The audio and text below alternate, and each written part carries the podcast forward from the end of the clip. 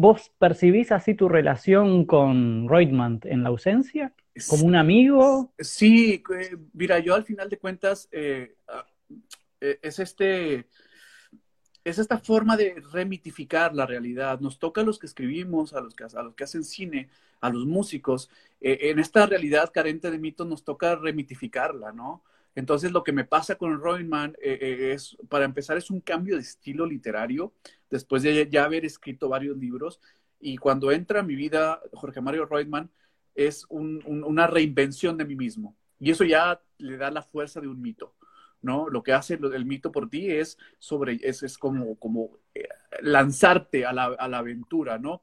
Al naufragio. Entonces, eh, creo que el arte, el artista, sobre todo el literato, el que escribe novela, el que se atreve a escribir novela o cuento o poesía, tiene la gran posibilidad de remitificar, eh, pero ya no, ya no remitificamos en el mar como los de antes, ¿eh? ya mitificamos en alberquitas de agua calientita para que la gente se meta a nadar. Ya no es el infinito, es lo que está ahí cercano. Entonces, lo que me pasa con Reutemann es que me enseñó a, revestir la realidad, si me permites el término, ¿no?